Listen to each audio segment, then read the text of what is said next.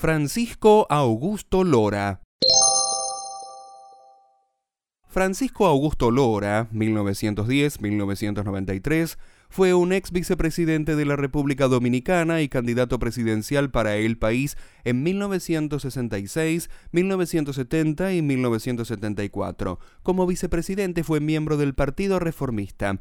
Lora es descendiente del francés Basilio Fondeur, hermano del coronel Farcy Fondeur. Cuando Balaguer amenazó con abandonar el PR en 1970 y la campaña fuera de la organización, Augusto Lora fue efectivamente obligado a abandonar el partido y se convirtió en el líder y en última instancia el candidato a un nuevo partido político, el Movimiento de Integración Democrática contra la Reelección.